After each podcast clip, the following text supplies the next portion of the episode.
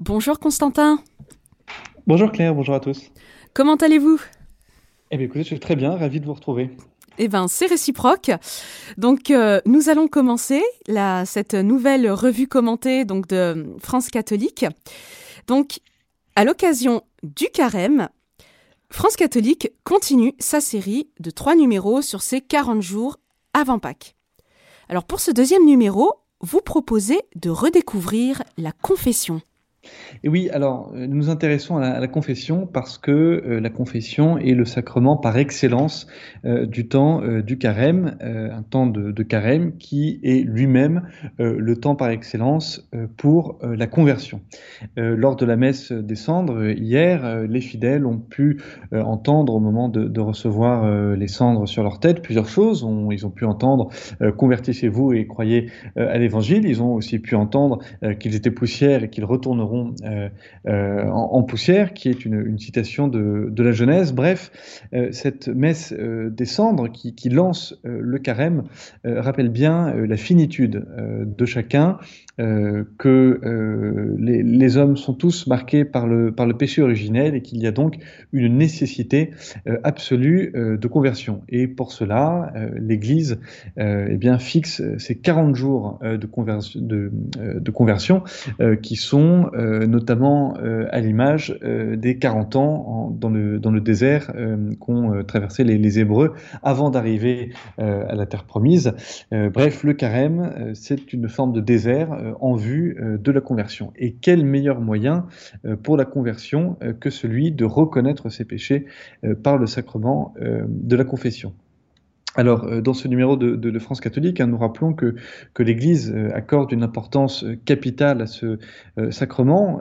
il avait été question dans l'actualité il y a quelques mois du, secret de confession. Hein. Je ne sais pas si vous vous souvenez, mais la question qui était posée, c'est notamment est-ce que les, prêtres, quand ils reçoivent une confession, est-ce que les prêtres peuvent être obligés à aller dénoncer, le cas échéant, un pénitent à, la police? Et l'Église avait rappelé que que le secret de, confession euh, n'est pas négociable et que ce qui se dit dans le confessionnal, euh, étant entre le prêtre, le pénitent et Dieu, euh, il ne peut pas être révélé. Donc c'est bien le signe de l'importance euh, que, l'Église accorde à ce sacrement. Et finalement, euh, rien de plus logique, puisque c'est un sacrement qui nous vient euh, de très loin, qui nous vient vraiment des, premiers temps du, christianisme et dont nous racontons l'histoire dans, dans, France catholique. D'abord, d'un point de vue purement biblique, si on peut dire, dans le Nouveau Testament, hein, le Christ dit bien aux apôtres, tout ce que vous aurez lié sur la terre sera lié dans le ciel, et tout ce que vous aurez délié sur la terre sera délié dans le ciel. Hein. Il explique aussi et bien que, euh, les apôtres peuvent remettre les péchés ou au contraire maintenir euh, les péchés. Et euh, ce sacrement de, la confession, qui est donc euh, par le Christ lui-même déjà annoncé, eh bien, prend véritablement euh, forme, nous le racontons, au début, hein, au deuxième, troisième siècle. Alors à l'époque, c'était un peu particulier puisque c'était des confessions publiques. Donc il fallait voilà, que les pénitents disent en gros devant tout le monde les fautes commises, ce qui n'était pas d'ailleurs sans freiner les pénitents, puisque on n'a pas forcément envie que tout le monde soit au courant de nos péchés. Dans l'article de France catholique euh, signé par euh, Guillaume Bonnet, qui raconte cette grande épopée, si on peut dire, de la, confession, euh, eh bien, on découvre que c'est au VIe siècle et à l'arrivée des moines irlandais, eh bien, que la confession va un peu changer, non pas sur le fond, mais sur la forme, puisque les moines irlandais avaient l'habitude d'écouter les confessions en, privé. et cette pratique hein, de, confession en privé va se développer, va se répandre dans toute l'Europe et, bien sûr dans, le monde entier dans les, siècles suivants. Alors, nous racontons l'histoire de la confession, mais nous racontons euh, aussi, euh, nous, proposons aussi une galerie euh, de saints qui sont attachés à la confession. Et bien sûr, il faut citer Saint Alphonse de Ligorie, qui a été déclaré patron des confesseurs par, par Pie XI, puisque Pie XI avait demandé aux confesseurs d'être fidèles à l'exemple de Saint Alphonse de, de Ligorie, qui était tout à la fois fidèle à la doctrine morale catholique, tout en assumant dans le même temps une attitude charitable, compréhensive, douce, pour que les pénitents puissent se sentir accompagnés, soutenus, encouragés dans leur chemin de foi et de vie chrétienne. Et nous citons aussi l'exemple euh, du euh, Saint curé d'Ars, bref, tous ces saints qui insistent euh, sur la beauté de la confession. le Saint Curé d'Ars, auquel justement vous consacrez un article relatant son évolution. Oui, un, zoom sur le Saint Curé d'Ars, puisqu'il est passé, euh, on peut dire, du rigorisme à la miséricorde, mais attention, hein, du rigorisme à la miséricorde, sans que cela soit pour autant une forme de, mollesse. Hein. Euh, quand euh, Saint Jean-Marie Vianney arrive à Ars, il est documenté que ces premiers sermons sont très durs à, à l'encontre des fidèles et que ça provoque une certaine résistance dans l'assemblée dominicale notamment. Mais cela va changer peu à peu, d'abord au contact au contact des fidèles, mais aussi grâce à son évêque monseigneur de Vie qui était revenu quelque temps auparavant revenu d'exil en Italie et qui revient justement avec dans ses bagages la pensée de, saint Alphonse de, de que nous venons d'évoquer. Donc au contact euh, de, des, fidèles aussi, euh, au contact du péché surtout, euh, le Saint curé d'Ars va un peu, on va dire, s'assouplir.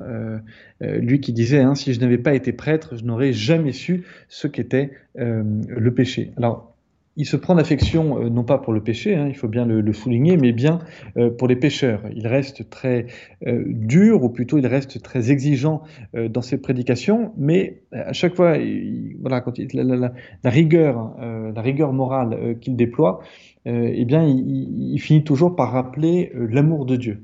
il essaie toujours de, pousser les pénitents à réaliser que, que le péché est mauvais, mais que dans le même temps, Dieu les et euh, lorsqu'il y a eu le procès, notamment le procès diocésain euh, pour, euh, pour la béatification, la canonisation du Saint Curé d'Ars, vous savez, on fait des enquêtes hein, au niveau diocésain, et donc on, les, les, enquêteurs étaient allés demander aux contemporains ou à ceux qui avaient connu le, curé d'Ars, eh bien qu'on parle, qu'on parle du curé d'Ars, et donc nous avons des, tas de, fioretti, hein, de, petits récits, de phrases qu'a prononcé le, le, Saint curé d'Ars, et justement un, exemple hein, qui, montre que le curé d'Ars essaie vraiment de faire comprendre aux pénitents euh, l'importance de, prendre conscience de l'amour de Dieu. Il y a euh, cette phrase qu'il a dit un jour à un pénitent insensible, euh, curé d'Ars est en larmes, et il dit Mon ami, je pleure de ce que vous ne pleurez pas.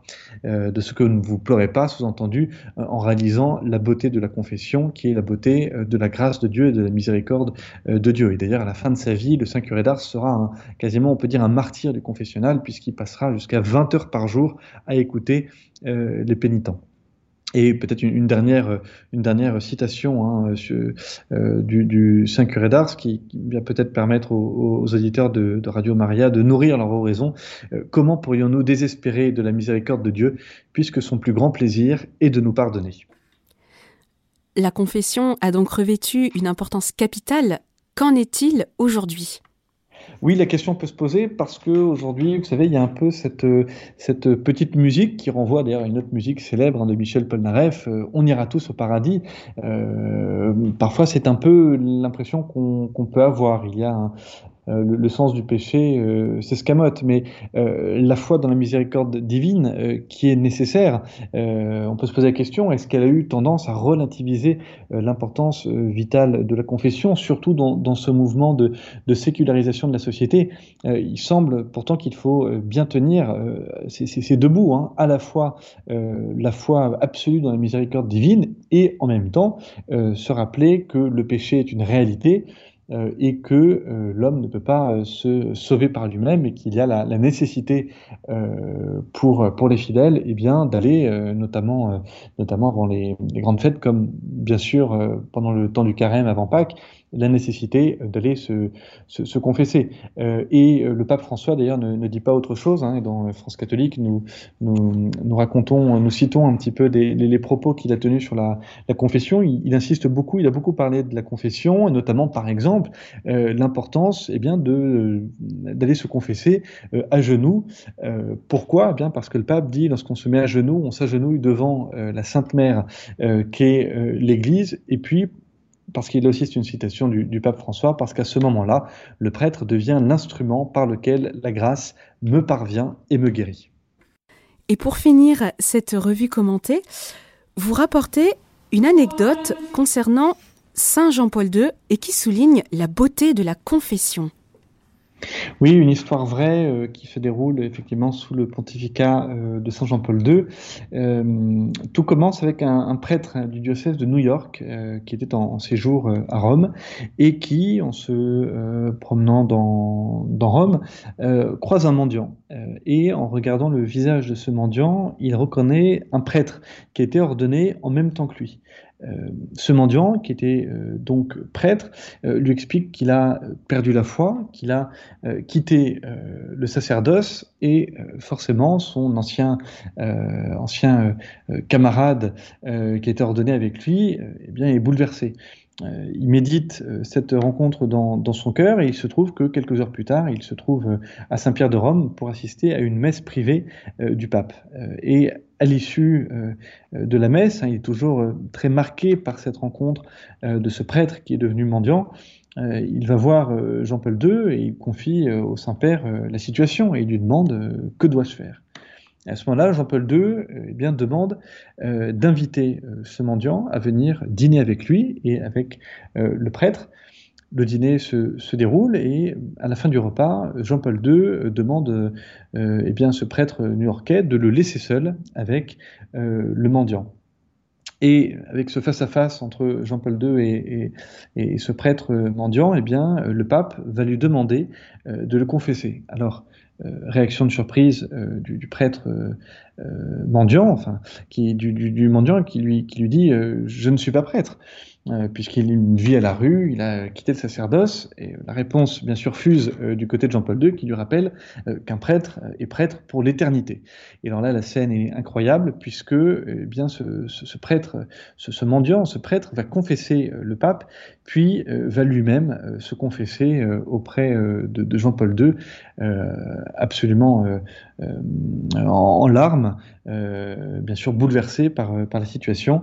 et ce qui est très beau dans cette histoire, c'est que eh bien, juste après, euh, Jean-Paul II va euh, confier à, ce prêtre euh, un ministère auprès des, sans-abri.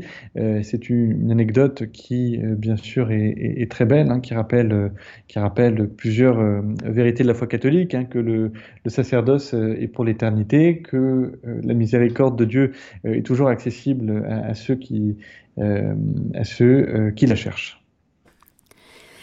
Un grand merci euh, Constantin, nous arrivons au terme de l'émission. Je rappelle le site internet de France Catholique à nos auditeurs, france-catholique.fr, france-catholique.fr. Merci encore Constantin pour ce temps passé à l'antenne. Merci à vous. Merci beaucoup. Chers auditeurs, c'était notre émission France catholique, la revue commentée. Vous étiez avec Constantin de Vergène et Claire. Retrouvez cette émission en podcast sur notre site internet radiomaria.fr.